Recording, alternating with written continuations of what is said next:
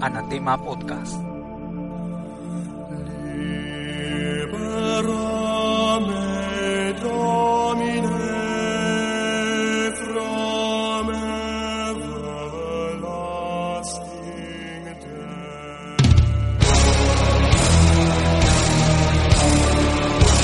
¿Qué crees que soy traidor a la democracia? Los 60.000 muertos no están en los discursos. América Latina es la región más violenta del mundo y la región más desigual mundo. Hay una relación entre la desigualdad y la violencia. Anatema Podcast.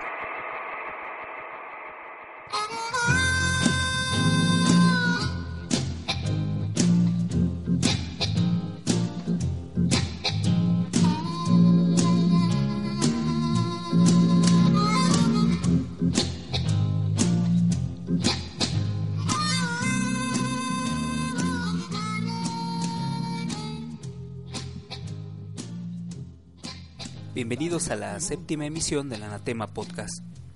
Pensaba sacar este podcast en enero, pero ya no se pudo. De cualquier forma, muchas gracias por seguir escuchando. Muchas gracias por seguir recomendando y compartiendo el podcast. Y también gracias por exigirlo. De verdad, muchas gracias. La aprecio bastante. Bueno, como todos ustedes saben, en México tuvimos elecciones federales el año pasado. El PRI ganó la presidencia gracias a la compra de votos y también a la manipulación de la información en varios medios de comunicación, en especial de Televisa. No debemos olvidar que desde 2009 Televisa nos presentó al mediocre y corrupto Enrique Peña Nieto como el político joven y guapo que seguramente iba a ganar, porque pues eso decían todos, ¿no? Amas de casa, trabajadores, actores de telenovela y especialmente encuestas. Así construyeron la percepción de que el triunfo del PRI sería inevitable, para desalentar el voto por cualquier otra opción de la oposición. Esto duró casi dos años, y durante todo ese tiempo vimos a Peña Nieto en un número increíble de spots y en un número todavía más increíble de espectaculares en la calle.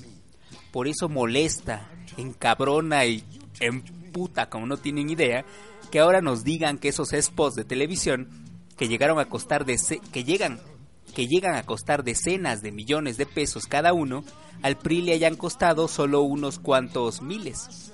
Y que esos espectaculares que cuestan decenas de miles, al PRI le hayan salido gratis.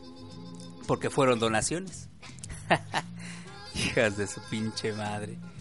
Esta última semana de enero fueron presentados los dictámenes sobre gastos de campaña de la Unidad de Fiscalización del Instituto Federal Electoral, el IFE. Ahí están estas chingaderas. ¿Saben cuánto le costó al PRI rentar el Estadio Azteca para su cierre de campaña? 20 mil pesos. Lo que un pinche salón de fiestas. Y con todo y la banda del recodo. Pero en el IFE se hacen pendejos y dicen que el PRI no hizo nada malo, que no violó los límites al gasto de campaña y que todo el dinero que recibieron se reportó debidamente. Vamos, incluso los exoneraron del escándalo de Monex y de las tarjetas de Soriana. De veras, qué hijos de puta. Reconocen que el PRI recibió un préstamo de más de 66 millones de pesos y no lo contabilizan. El PRI recibe esos 66 millones de pesos de una empresa sin utilidades y no les parece sospechoso. Y luego toda la evidencia de compra del voto con monederos electrónicos de Soriana se la pasan por los huevos, como si nada hubiera sucedido. ya en serio, ¿qué pedo con esas pinches donaciones millonarias del PRI? ¿De dónde salió ese dinero? ¿Y qué pedo con todos esos millones que se desviaron desde los presupuestos de los estados y los municipios para apoyar a Peña Nieto y a los candidatos del PRI? ¿Qué pedo con esos policías que andaban repartiendo despensas a favor del PRI en el Estado de México y en muchos otros estados? ¿Qué pedo con toda esa gente que andaba en los mítines de Peña, pues no más por una lana? Y lo más cagado de todo ¿Qué pedo con esa multa de 129 millones de pesos al PRD, a PT y a Movimiento Ciudadano, según por excederse en sus gastos de campaña? es infame. Caray, ¿qué, imparcialidad la del IFE, qué objetividad, qué justicia. El árbitro en nuestras contiendas electorales se ha despojado finalmente de su máscara. Ahora es imposible no ver la corrupción en la institución operando en beneficio de los intereses de una élite capitalista explotadora, manipuladora, depredadora excluyente y asesina. Tal cual. La estabilidad que por más de 70 años caracterizó al viejo régimen del PRI se debía, entre otras cosas, a que teníamos una élite bastante cohesionada, ideológica y prácticamente, en parte por su herencia y su pasado revolucionario, y en parte porque el gobierno se encargaba de incluir a todos dentro del sistema político y económico. O bueno, al menos más que ahora. Todos estaban de acuerdo en que el Estado interviniera sustancialmente en la economía para impulsar el desarrollo y prevenir o corregir los fallos del mercado, aunque luego se fue imponiendo la idea, retrógrada en su momento, de que al mercado había que darle muchas más libertades, para que hubiera un crecimiento económico mucho mayor en una época de crisis por el alza generalizada de los precios. Pero, ¿valía la pena que México incrementara su producción aunque las ganancias no se distribuyeran equitativamente? ¿Valía la pena que en el país se generara mucha más riqueza, aunque la mayor parte de esa riqueza se la quedaran unos cuantos? La inflación, el alza de precios de los años 70, era una alza motivada por un aumento en los precios del petróleo.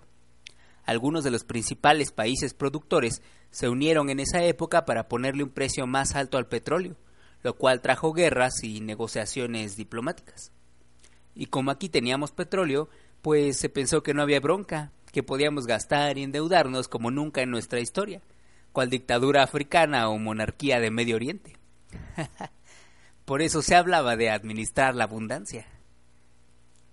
A causa de esta idea, el despilfarro y la corrupción se dispararon por todas partes.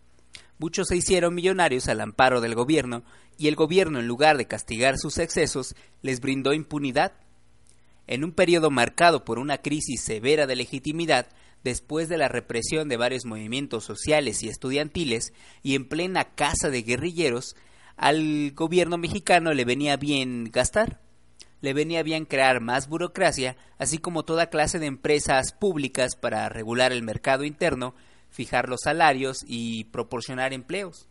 Aunque esto hizo que la corrupción y la impunidad se generalizaran, que se volviera la norma en lugar de la excepción.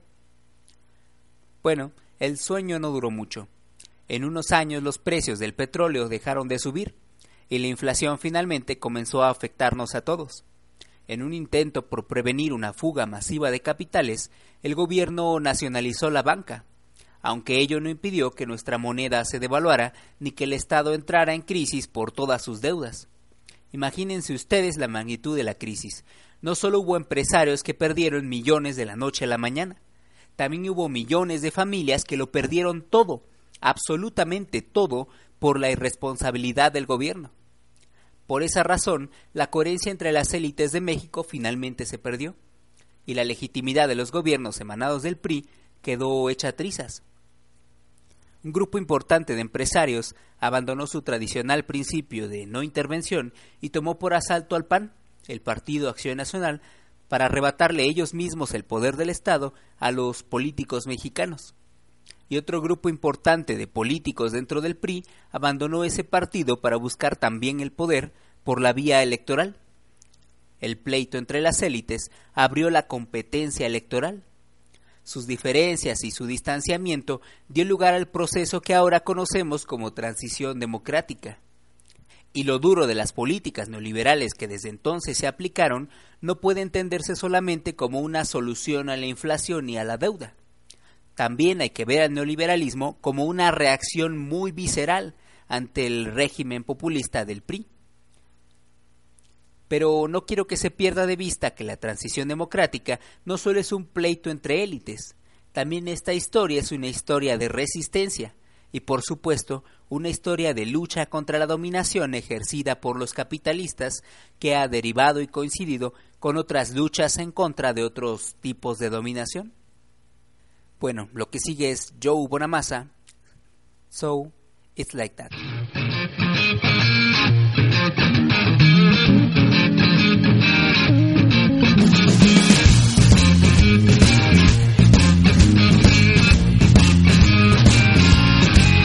I was under the impression that everything was cool. I get the feeling now I'm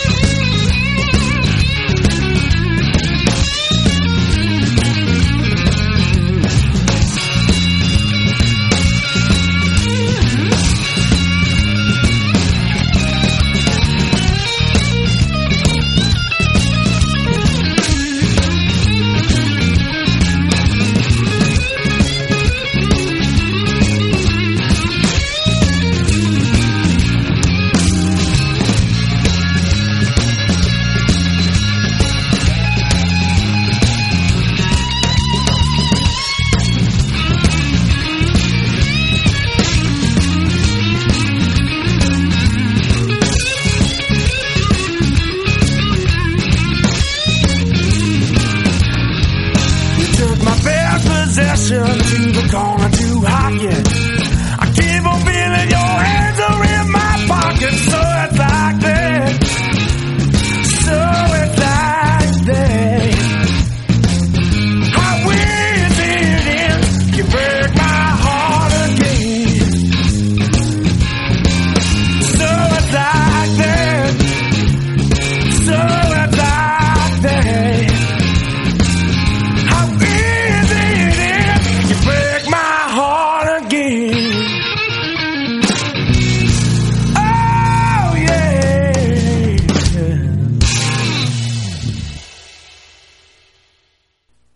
forma de hablar de la dominación es a partir de su opuesto, la obediencia total, la completa sumisión, el abandono de toda consideración propia y la suspensión definitiva del juicio.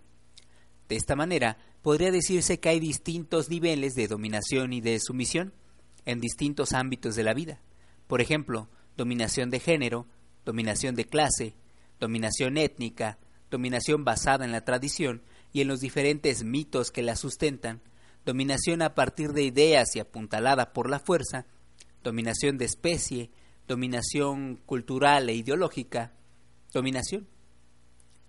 Yo sé que suena terrible hablar de dominación, suena demasiado drástico, como si esto fuera algo absoluto e imposible de cambiar. Pero esos casos son pocos. Esas enfermas relaciones de sadismo y masoquismo no son la norma por una razón, nuestra tendencia natural hacia la reciprocidad y la cooperación. Experimentos con niños menores de tres años han servido para descartar la idea de que la cooperación necesita de cierto nivel de educación formal o de cierto nivel de razonamiento sofisticado. En otras palabras, el acto de retribuir o compartir algo con otros puede ser algo innato, o como dice una nota de la BBC del 3 de septiembre de 2012, puede ser que hayamos nacido programados para ser justos, es decir, que hayamos nacido con cierta predisposición natural para tratar a otros como nuestros iguales, para tratarlos con respeto, consideración y justicia, aunque esta predisposición realmente no determina nada, pues crecemos bajo la influencia de un ambiente físico y social que bien puede inhibir esta conducta en lugar de potenciarla. Uno de los dichos tradicionales de los liberales es que si la igualdad fuera natural, no se necesitarían tantas normas para preservarla. Y tienen razón. Nuestras desigualdades físicas en principio, tal como nuestras desigualdades sociales después, hacen ridícula la idea de una igualdad completa, una igualdad total. Pero ello no significa que el reclamo igualitario no tenga sentido o que no deba considerarse como algo importante pues no deja de ser auténtico y genuino, y hasta cierto punto natural. Y ese es precisamente el punto. A causa de nuestras desigualdades, a los seres humanos nos nace ayudar a otros, ayudarlos y retribuir su ayuda. Cooperar, ser solidarios, compartir. Todo de manera espontánea.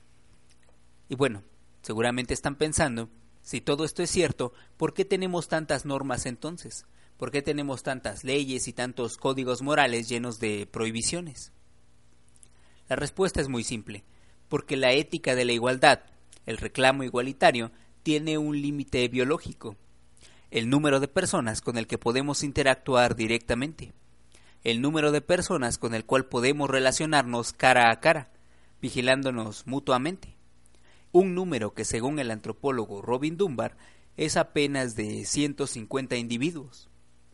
Dunbar dedujo este número a partir de la correlación entre el volumen del neocórtex cerebral de los primates y la cantidad de individuos con los que pueden relacionarse. Pero eso no es lo más sorprendente. En una revisión de todo tipo de literatura antropológica y etnográfica, Dunbar notó que este número aparecía con bastante frecuencia, indicando la media en el tamaño de unidades militares, comunidades académicas, tribus o poblaciones antes de la Revolución Industrial, etc. Y señalando también que cualquier sociedad u organización que pasa de los 150 se ve pronto abrumada por la imposición de jerarquías, por el pensamiento competitivo o por la pérdida de la cooperación y la reciprocidad. Así que, vaya paradoja. El desarrollo de habilidades para observar y atender a un número cada vez mayor de individuos nos condujo al éxito evolutivo y al crecimiento de nuestras poblaciones pero esta capacidad para vigilar y mantener un orden igualitario parece no ser suficiente cuando se vive en poblaciones de miles o millones de habitantes. Bajo estas condiciones se vuelve fácil escapar a la mirada de los justicieros. Se vuelve fácil recibir sin que haya que enfrentar sanciones por no retribuir. Se vuelve fácil exigir libertades y derechos en lugar de ofrecer ayuda o asumir responsabilidades. Se vuelve más fácil pedir que ofrecer algo solidariamente. En pocas palabras, se vuelve más fácil ser un egoísta, así que el deseo del egoísta se impone como aspiración. recibirlo todo de todos y no depender de nadie, como si nuestra propia salud o nuestra propia supervivencia fueran posibles sin los otros, o por encima de los otros, como si nuestra realidad social no fuera la interdependencia. Muy bien, vamos a otra pausa. Esto es Dr. John Colshot, un tributo a Steve Ray Vaughan.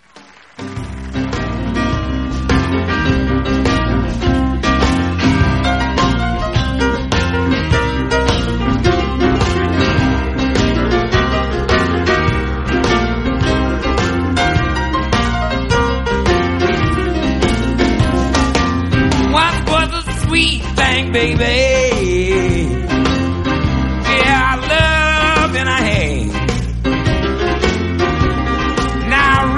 Kiss your lips, baby. My touch don't mean a thing. That's a cold shot, baby. Yeah, that's a drag. That's a cold shot, baby.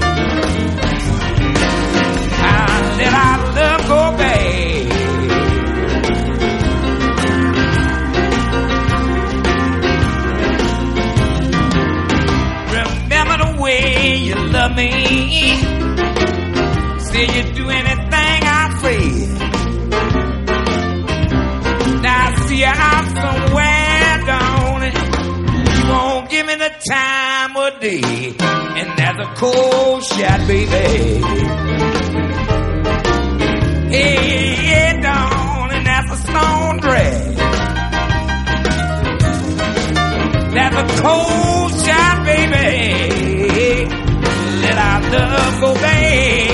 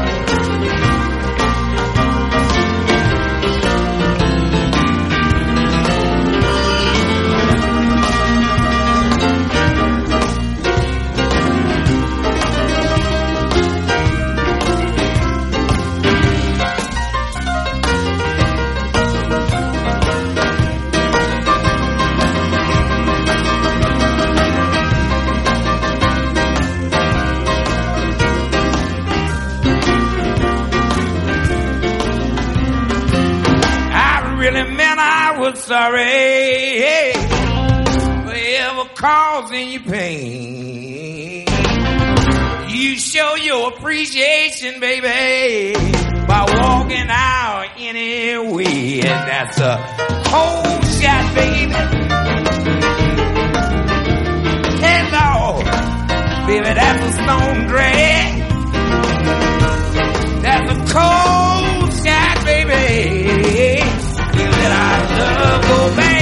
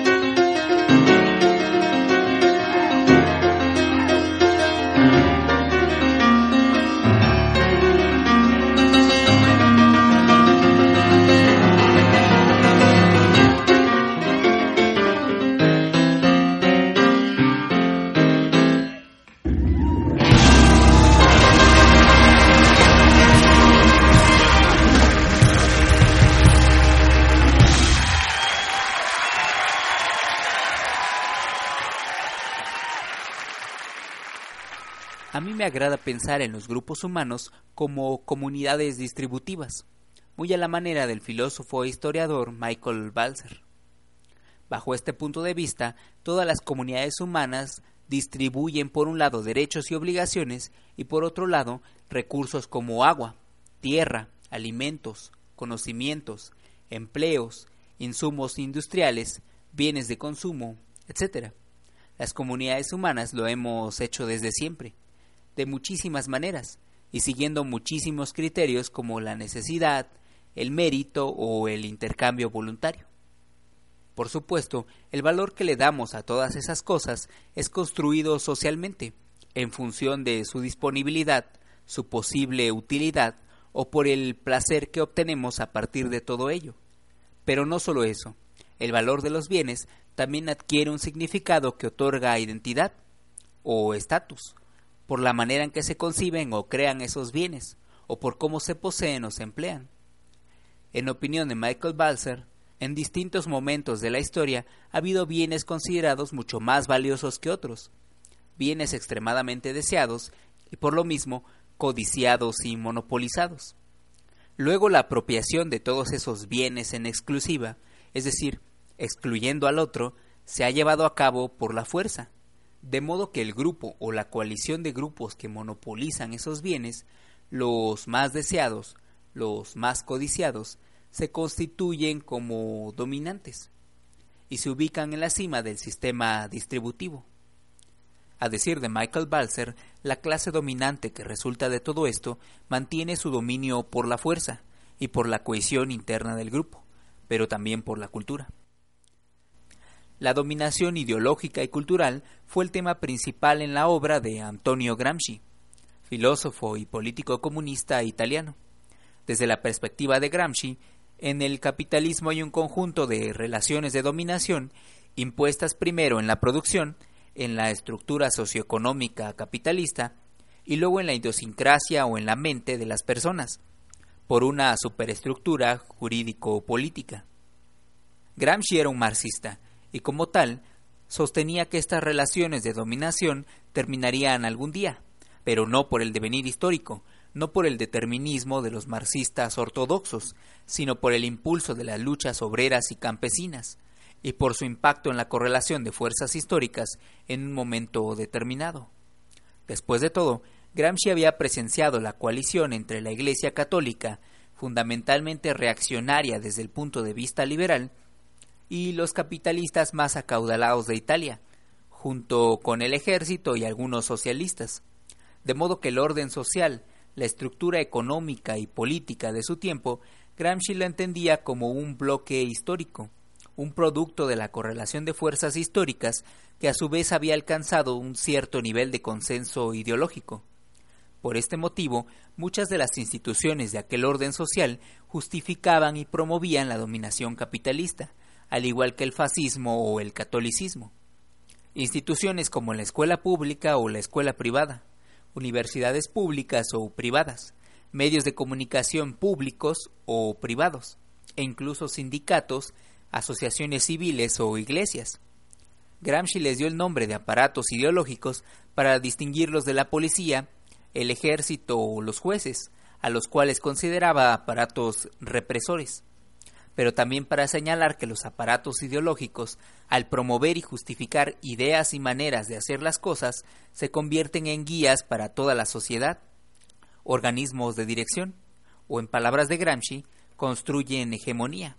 Hegemonía a partir de relaciones aparentemente pedagógicas, pero en esencia políticas.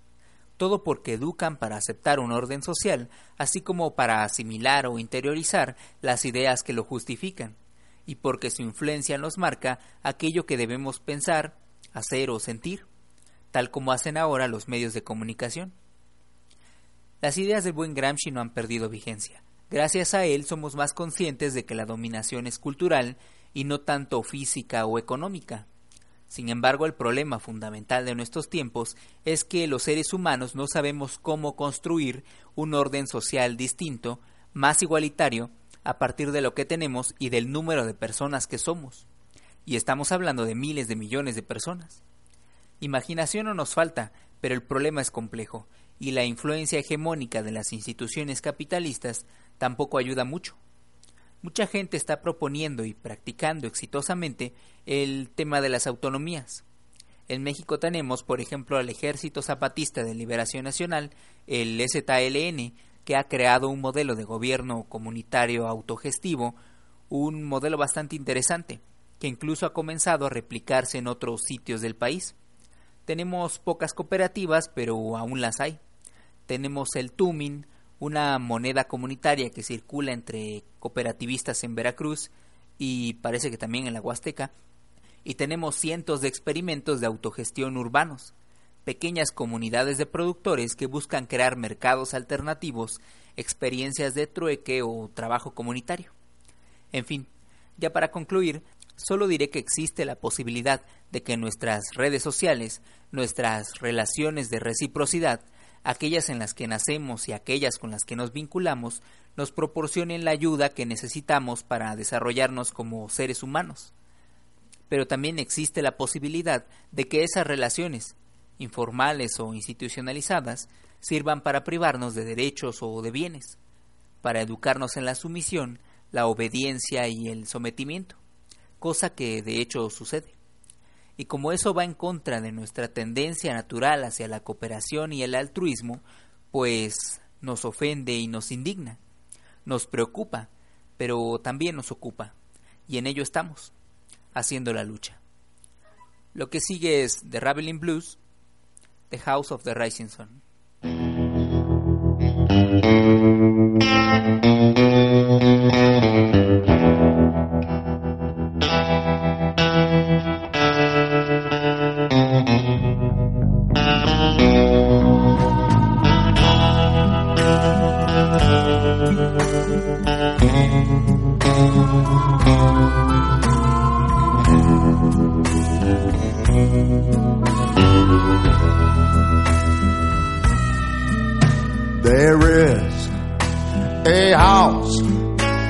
New Orleans. They call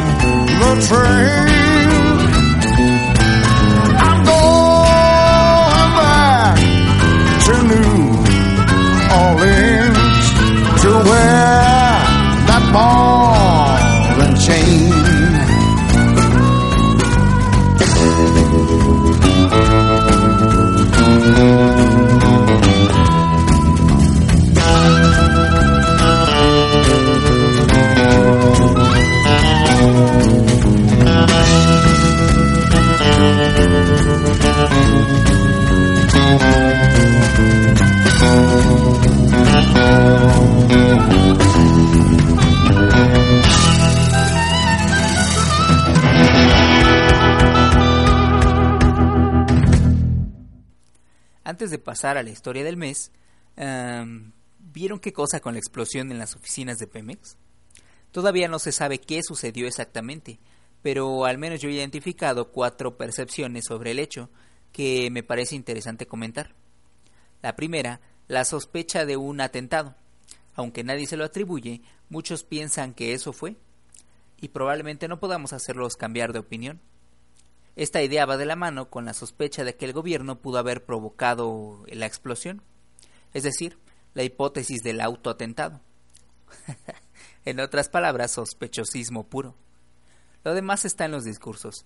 La idea de un accidente que justifica de cierta manera el discurso de abrir Pemex a la inversión extranjera, según esto porque carece de recursos suficientes, y la teoría del atentado terrorista, que implicaría seguir con tener más policías y militares en las calles.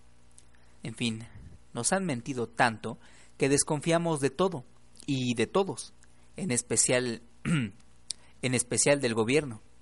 Por eso, aunque la hipótesis del accidente es la más probable, lo más seguro es que muchos no la van a creer, y ni cómo culparlos. en especial cuando circulan toda clase de teorías pseudocientíficas sobre el hecho, estupideces que no todos tenemos la capacidad de identificar y que por eso mismo terminamos por creer. Pero bueno, en fin. Ya me extendí mucho, así que la historia de este mes será una cosa cortita. Un cuento de mi propia cosecha titulado Duraznos. Así que espero que les guste. Dice así.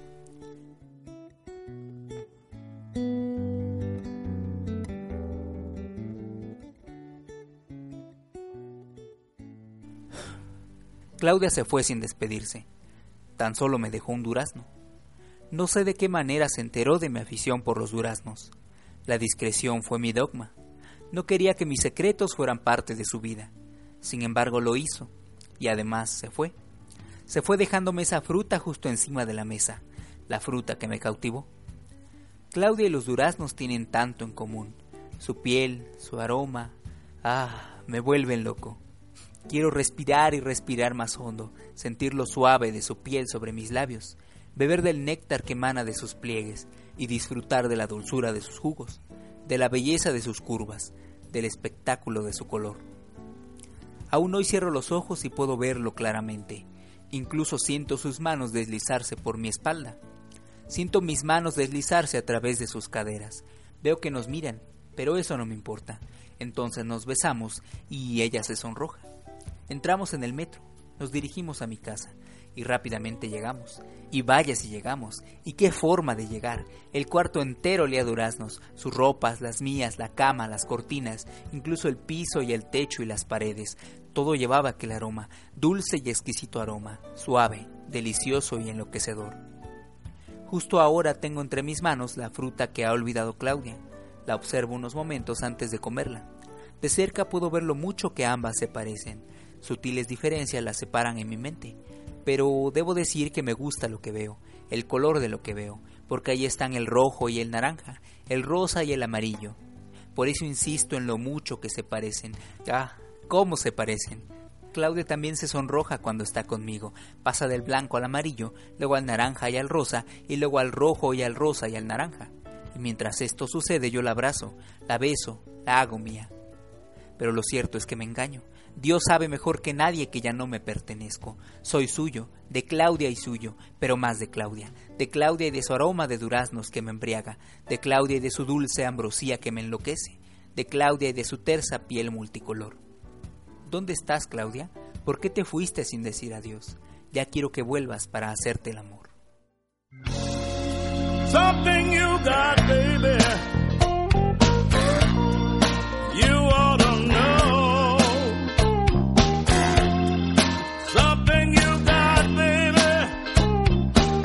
I